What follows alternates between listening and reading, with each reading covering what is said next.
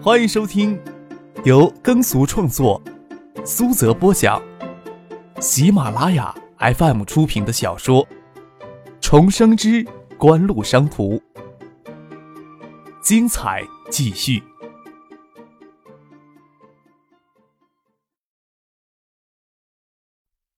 第六百八十九集。陈勇坐着出租车赶到了北阁大酒店，拿出手机给胡军星拨了电话，找到了包厢，看到王建林也已经赶了过来。哎，他奶奶的！陈飞荣那小骚蹄子眉飞眼镜都有些异动了。突然有辆警车就过来了，说刀子与青姐在学府巷非法招工，将他们给带走了，真他妈可惜了了。陈勇大大咧咧坐下来，拿起桌上一瓶开了瓶的啤酒，倒进酒杯里，一气喝掉了半瓶，说道。看来呀，下回咱们得换个方式了。看着包厢两张桌上都摆着冷盘，角落里堆了好几箱酒，问道：“晚上还是不是有谁呀？”我在南叶呀，有些朋友想跟你们认识一下，以后有什么事儿找他们也能能帮你解决掉。”王建林说道。他这时候也不去管给警察扣留两个手下，在学府巷拉人到夜店里做服务员，虽说有些不正规。但离犯法还远，过几个小时人就会给放出来。王显林都懒得在姐夫没有回国前另托关系了。陈勇撇撇嘴，没有说什么。这些年围在他身边出现的各色人物也不少，这种事情也司空见惯了，颇为不屑的说道：“你介绍那帮朋友能帮胡军星把那个小骚蹄子给解决掉呢？”小胡呀，到底是念过书的，凡事要讲什么情调。换做是我呀。找个喊破喉咙都没人答应的地方，就将事情给办了。王建林说道：“快刀呀，斩乱麻，之后的事情反而好解决。要不要我让道上的经验给你们俩介绍介绍？”这事儿呀，还是下水磨功夫好。胡晶晶摇了摇头，他也听说女孩子给强暴后，女孩子以及家长考虑到的名声影响，极少报警的，手脚收拾干净一些，就算报警也容易操作。但是不报警不意味着事后不会遭来报应，没权没势的人呀也就算了。胡金星可不以为自己真能惹得起张克，对陈飞荣只能下水墨功夫，要陈飞荣心甘情愿的跟着自己。到时候张克那个小子，咱也无话可说。不过想来也恨，胡金星知道围绕在张克身边不止一个陈飞荣，音乐学院那个妞，师大数学系的那个祸水，师大留学生院的那个韩国妞等，无一不是顶尖的漂亮。特别是那个韩国妞更让人眼馋。那对大胸要是用来打奶泡，就爽歪掉了。好像天底下漂亮的女孩子都是为了那个小子才聚集到建业一样，真叫人心里恨得慌呐。也不是说在东大、在师大就玩不到漂亮的女孩子，可以缠在身边的女孩子比起陈飞荣来，胡星星总觉得缺些什么。或许是得不到才会觉得最好吧。王健林虽然胆大，但也不是没有头脑。至少还不敢将祸端延伸到东海大学来，只是胡星星看中的那个妞根本不给他们接触的机会。就算他想做水墨功夫，也要有见缝插针的机会才行。挤着眉头替胡星星想着方法。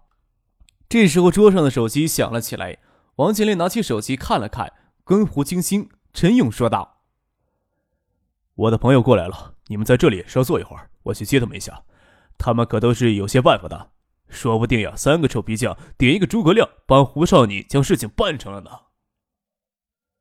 看着王健林将一群面相凶恶的人接到酒店里来，陈秉德不动声色地坐进车里。天黑前接到张克的电话，说是王健林团伙已经将耳石撒到了东大去了。虽然没有接到报案，但是他心里清楚，这并不意味着没有发生过女学生给胁迫卖淫的恶性事件。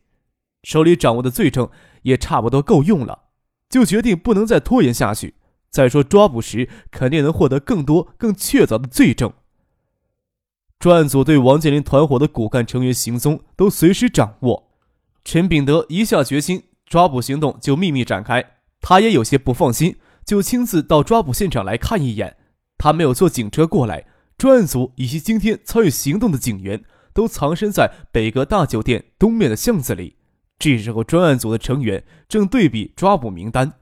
除了这里，云梦阁娱乐宫长林运输公司以及王建林以同伙多处的藏身地点都布置了警惕，在这里实施抓捕的同时，几处同时开展罪证搜查工作，也确保团伙成员不会有漏网之鱼。刑侦总队副队长也是这次专项打黑小组组长郭志国，穿着便衣从巷子口走过来，隔着车窗汇报道：“胡书记的侄子以及陈厅长的儿子都在包厢里。”是不是等他们离开后再实施抓捕呢？陈炳德摸着下巴沉吟着，要让胡宗庆的侄子先离开。那些家伙也酒足饭饱坐上车了，哪能轻易的一网打尽？再说，要能让胡宗庆的侄子牵涉进来，于庆林肯定是乐意的。陈炳德看了看手表，说道：“二十分钟后准时实行抓捕行动，我在局里等待你们行动的成功消息。”按上了车窗，便吩咐司机开车回市局。郭志国见局长陈炳德真就坐车先走了，心里暗骂一声：“老狐狸，真要明哲保身，不想得罪人，为什么又有勇气下决心将南叶长林帮的这群渣子都端掉呢？”陈炳德大概不会承认自己跟他汇报过这事儿。胡宗庆要恼恨他侄子给牵涉进来，陈炳德估计会一脸无辜的扮可怜相，跟胡宗庆解释这一切都是意外吧。就当是意外吧，郭志国心里这么想着，看了看左右的车辆，飞快地回到巷子口里，准备抓捕行动前最后的部署。正喝得酒酣耳热，胡青青听到外面脚步声很乱，也没有在意，酒劲冲到头里，正兴奋的紧，正鼓动陈勇与王建林吹酒瓶，只听见砰然巨响，包厢门给人从外面猛踹开来，愣了一愣，没有等他有什么反应。黑压压的，不知道有多少武警嘴里大喊着“不要动，不要动”，冲了进来。他发愣的坐在那儿，不知道发生了什么事情。下意识抓起桌上的手机要打电话出去，却给一根警棍抽在手腕上，紧接着给一名武警揪住头发，死死的往外拖。包厢里侧的人见机不对，打开窗户只要往外跳，才看到窗外矮悠悠的阴影里也站满了武警。警方按照正常程序核对过胡星星、陈勇的身份，就电话通知了胡宗庆及陈勇的家长。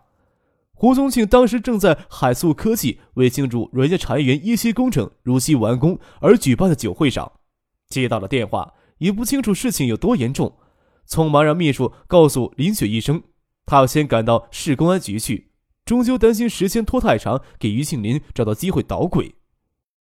什么时候又在搞真相打黑？林雪匆忙的追了出来，见胡宗庆已经上了车，她也跟着钻进了车里去，贴着胡宗庆的身子而坐。你的消息来的倒是不慢呐。胡宗庆诧异的看了林雪一眼，从哪边听过来的？蛇鼠有道，我要将消息告诉你，岂不是让你也跟着不干不净起来？林雪娇笑着说道。要不我陪你走一趟？不过到市局，我可不会下车给别人指指点点的。今天的酒会已经接近了尾声，剩下的人物都没有什么大的分量，留给王海素去应付就行。再说他与胡宗庆在酒会耽搁这么久，本来就打算避下众人目光，另找地方交欢呢。市局市政府完全没有风吹草动，应该是市公安局擅自行动的。胡宗庆摇了摇头，脸上的忧色不减。他担忧，因为事情牵扯到金星，才惹出市局专项打黑行动来。他知道林雪的背景不太干净，所以才对打黑一事额外敏感。林雪细想，胡宗庆不会骗他，没有市委的支持，仅仅是市公安局的擅自行动，那打黑就不可能深入下去。心里又想，真正调查下去，只怕受最大冲动的还是公安系统自身。陈炳德不会搬起石头砸自己的脚。陈秉德制作了哪门子药？他对建业主城区之内的道士人物都有些了解。长林帮背后是南野区公安分局局长钱桂华以及南野区政协副主席等人。他拿出电话拨了个电话，电话通完，脸色稍变的跟胡宗庆说道：“这次好像有些不简单呢，完全是谋定而后动。这次真相整治。”牵涉到两个稍有些分量的官员，都在事先被派到国外考察去了，这完全是调虎离山呢。任林雪、胡宗庆绞尽脑汁都没有将这事跟张克扯上关系。除了张克这边人知道张克跟这事儿沾边的，也就于庆林、陈秉德、张健三人而已。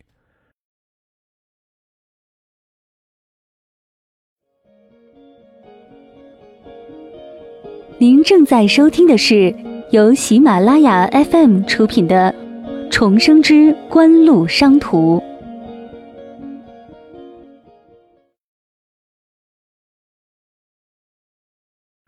车子从雁归湖南岸的软件产业园出发，很快赶到了市公安局。林雪留在了车里，她跟着胡宗庆进去就太不知收敛了。胡宗庆推门下了车，看到陈炳德等市区头脑在台阶上迎接他，他阴沉着脸问陈炳德：“徐书记人呢？”“哎，我也是刚刚才知道专案组误抓了胡书记你的侄子，今天的行动成果还没有来得及跟于书记汇报呢。”陈炳德说道。胡星星犯再大的错都无法给胡宗庆直接打击，更何况胡星星跟教厅副厅长的儿子更都是年轻气盛，才与王建林团伙混到一块儿，也不能硬把脏水往他们头上泼。胡宗庆眼神锐利的盯着陈炳德，看不出他这句话的虚实来。要是陈炳德明知道胡星星是自己的侄子，还会将事件闹到市公安局来解决，七星就可诛了。这时候从陈炳德脸上也看不出破绽。胡宗庆倒也不是随便乱发脾气，他还担心陈炳德引出于庆林来。这么晚就别打扰于书记了。胡宗庆伸手一扬，说道：“先将事情案件给理出个脉络来，你们再跟于书记汇报也不迟。精心的问题呀，你们要认真的彻底查清楚，我绝对不会手软包庇的。”胡宗庆这时候要领侄子离开，借陈炳德两个胆都不敢走来。只不过事情看上去不像将人领走那么简单，还得预防陈炳德在背地里做手脚。这时候又一部车进了停车场，胡宗庆回头看了一眼，看见省厅副厅长陈默下车走了过来，见他眉头紧锁，便站在那里等了他一会儿。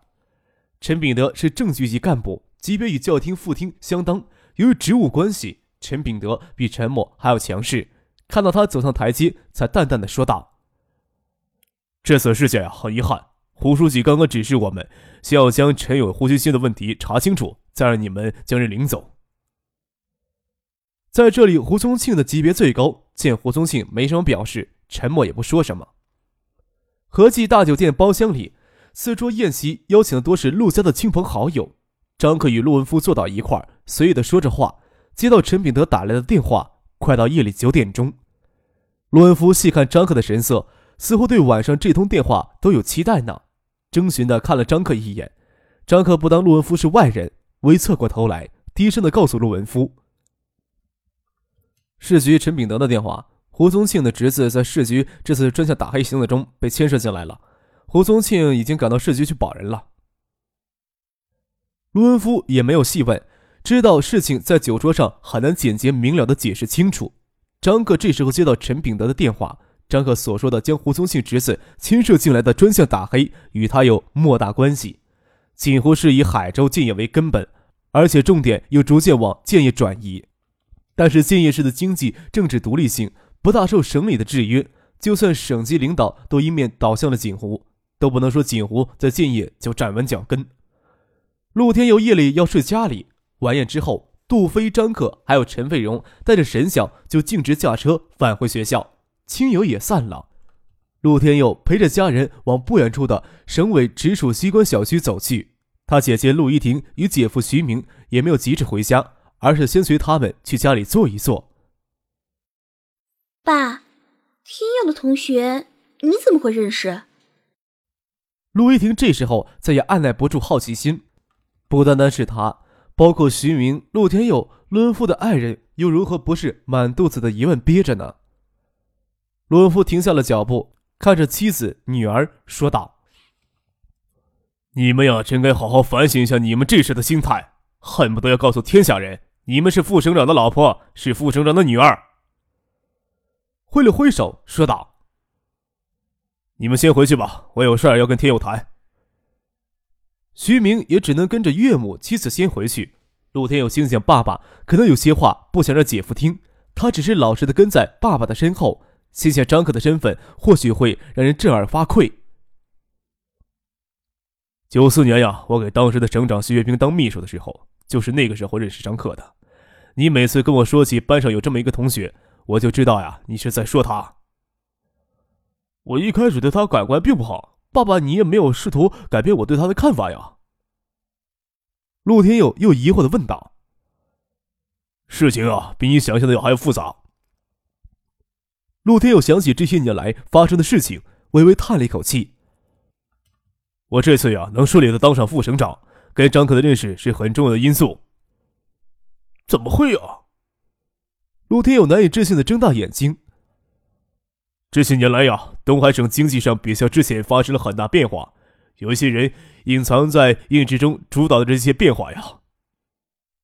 陆文夫轻揽过儿子的肩膀，边走边将锦湖的一些事情说给他听，心里想着，任凭谁突然听到锦湖崛起的事迹。都会觉得过于传奇了吧？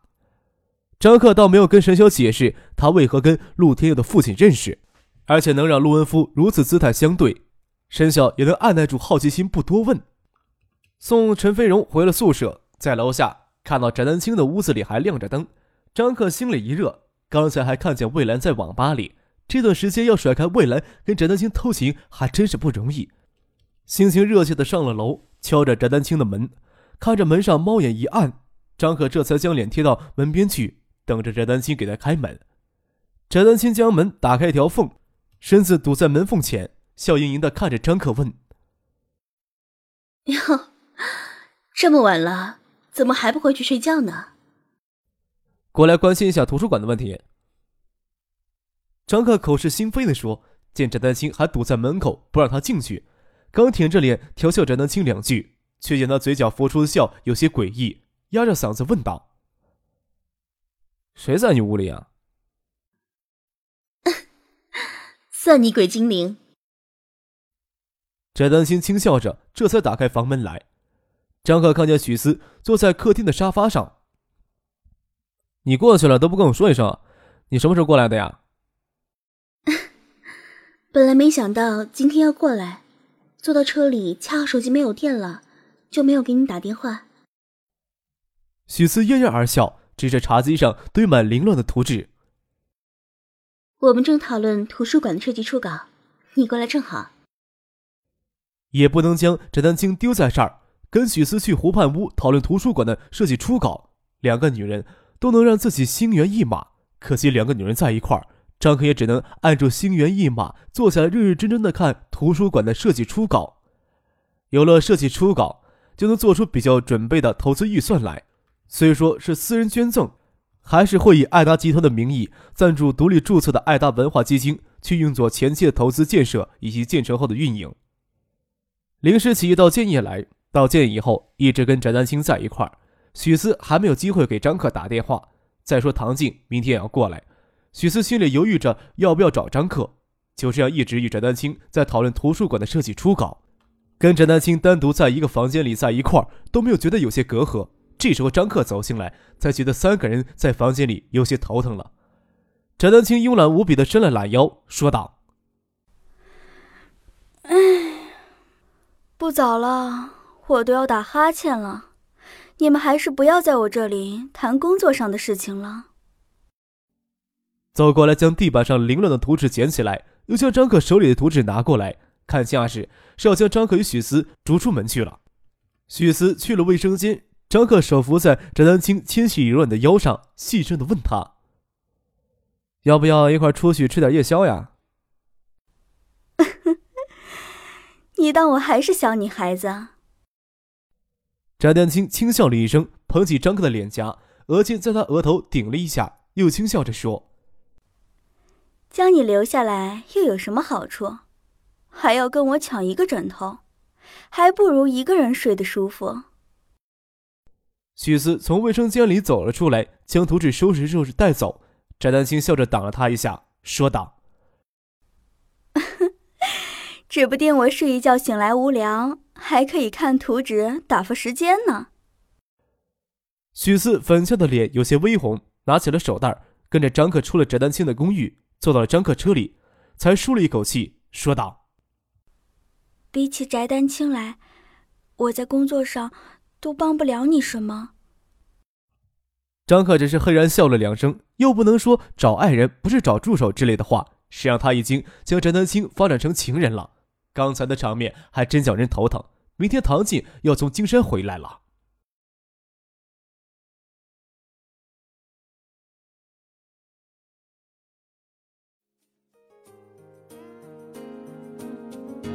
听众朋友，本集播讲完毕，感谢您的收听。